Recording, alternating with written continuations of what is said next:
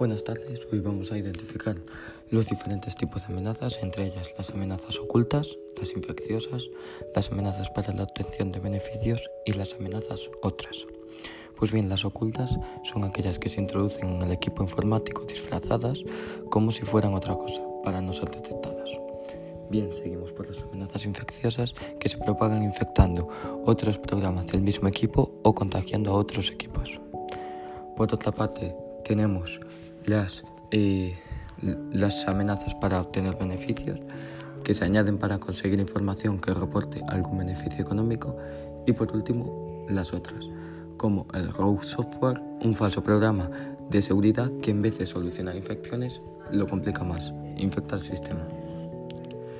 Si seguimos, diferenciamos dos tipos de malware oculto que serían los rookies y los troyanos. Los hookies son aquellos que modifican el sistema operativo del equipo informático para permitir que el malware permanezca oculto al usuario y los troyanos, que es un programa generalmente alojado dentro de un archivo normal con un objetivo, que es pasar inadvertido al usuario e instalarse en el sistema cuando éste ejecuta el archivo huésped. Bien, además tenemos tipos de malware para obtener beneficios que serían el spyware, el adware, el keylogger, el phishing, el spam y el cookie. El spyware son archivos que se instalan en el e-, equipo para robar datos y espiar los movimientos por la red. El adware se tratan de programas creados para mostrarnos publicidad. El keylogger son aplicaciones que almacenan todo lo que el usuario introduce mediante el teclado y lo envían al exterior.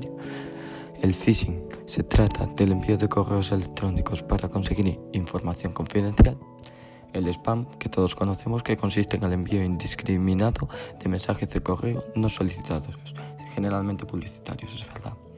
Y por último, el malware para obtener beneficios cookie, que almacena la información del equipo sobre las preferencias en Internet, con la finalidad de medir tendencias de mercado.